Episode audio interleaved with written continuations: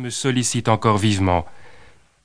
J'ai besoin de force, ma bien chère sœur. Demandez à Dieu qu'il me donne avec la pleine lumière la vertu d'effort, la belle abnégation et le zèle de sa gloire, avec l'humilité qui est la base de la sainteté.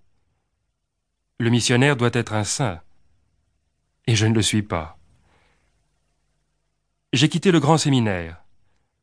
Peut-être vais-je y rentrer pour six mois encore. Peut-être aussi vais-je partir dans quelques jours. J'attends une dernière décision. Ma chère sœur, puisque vous êtes mon bon ange, je me confie à vos prières de nouveau, toujours. L'épreuve doit être décisive et j'ai besoin de toute la grâce de Dieu. Sitôt que la voie sera ouverte, je vous le ferai savoir. En ce moment, je me repose et j'attends dans ma famille, à Langrune, Calvados. Votre lettre, ma sœur, du mois dernier, m'a encouragé et fait du bien. Si votre charité vous inspire de m'écrire encore, ce me sera une grande consolation et une force de plus. Dans le cœur de Jésus, demeurons unis, ma bien chère sœur, par la charité, l'apostolat et la souffrance. Votre misérable frère tout reconnaissant et tout dévoué, Maurice Barthélemy Bellière, aspirant missionnaire. Priez pour ma pauvre mère aussi. Votre mère prieure est-elle rétablie?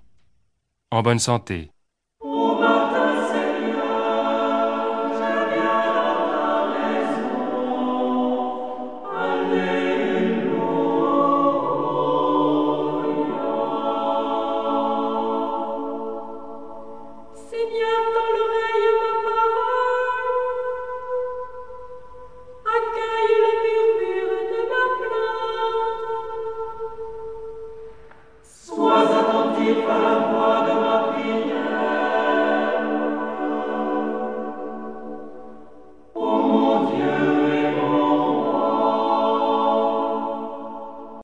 26 décembre 1896, Carmel de Lisieux.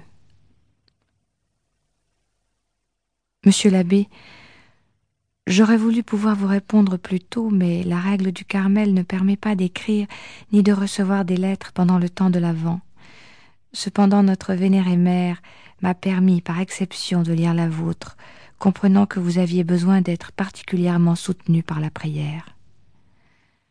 Je vous assure, monsieur l'abbé, que je fais tout ce qui dépend de moi pour vous obtenir les grâces qui vous sont nécessaires.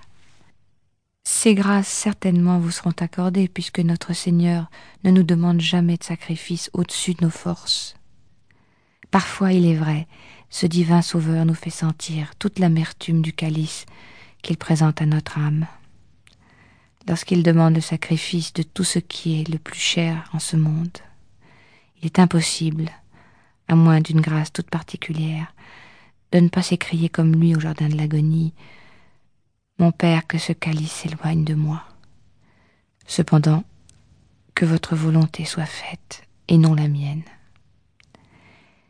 Il est bien consolant de penser que Jésus, le Dieu fort, a connu nos faiblesses, qu'il a tremblé à la vue du calice amer, ce calice qu'autrefois il avait si ardemment désiré de boire.